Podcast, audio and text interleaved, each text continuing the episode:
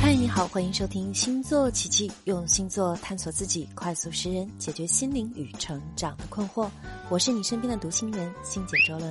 欢迎你来我的微信公众账号星姐卓伦一起交流。公众账号呢和我的名字是一样的，就是星姐卓伦，或者微博艾特星姐卓伦向我发问吧。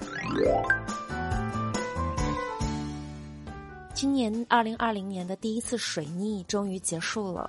那想必呢，你在这一段时间都和我一样，或多或少遇到了一些问题。那其实这一次水逆是从二月底开始的，逆行在水瓶座和双鱼座两个星座。虽然呢，在上一周其实就已经恢复顺行了，但是水逆期间呢，我们最重要的目的还是需要总结一些方法论，这样呢，就可以在下一次水逆的时候。我们不至于惊慌失措、乱方向了，对不对？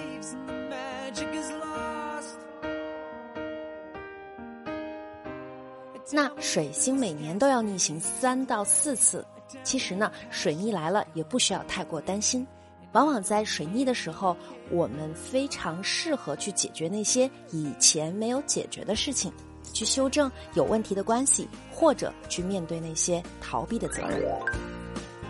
那这段时间呢，特别适合我们来反思、总结，还有回顾，然后我们才能更好的继续前进。不适合的人会离开，不适合的关系会结束，我们都应该在恰当的位置上。没有一种天象会让我们陷入完全的无序和停滞，能让我们这样的只有自己。可是我们依旧可以在水逆中学到点什么，对不对？比如说，我们常说水逆期间不要做重大的决定。尽量不要签约、合作、跳槽，因为可能会有事情的反复，可能会在后来发现事情并不如你所想的那样。同样呢，我们也经常说水逆期间容易翻旧账，以前呢没有处理好的问题再度会被讨论，以前埋的雷这个时候就炸了，很多以前的事情再度会被放到公众面前，或者在这一刻终于会有结果。你会放到水逆的效应在名人的身上，可能会放大数十倍哈，就会让我们觉得来势汹汹。比如说，在这个水逆期间，骚战的事情就引得沸沸扬扬哈，包括到现在有非常非常多不好的影响，包括孙杨面临的禁赛，其实都是在水逆期间发生的，对吗？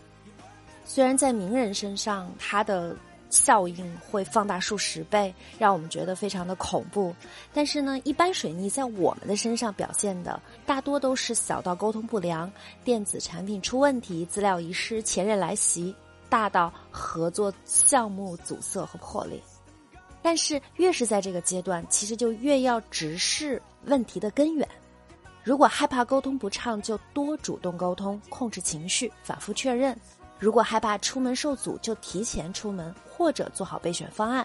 如果害怕资料遗失，就做好备份；如果已经不喜欢前任，就不要回应他；如果确定自己还喜欢，就继续去尝试。不要因为寂寞去迎合不适合的关系，即便因为水逆期间短暂的重温，水逆结束之后，也不过是大梦一场。所以，在这个时候不要给自己埋雷，而一旦已经埋下祸根，那最好的办法就是面对它，解决它，承担自己该承担的责任，接受自己要接受的后果。如果有什么是我们在水逆期间不得不知道的事情，那就是水逆永远都只是催化剂，事情的主导是你，只是有人愿意顺势而为，有人却傲慢且无知。那下一次在水逆来临的时候，不要慌，面对问题永远是最好的解决途径。好啦，今天的节目到这里就结束啦，愿你做个好梦，晚安。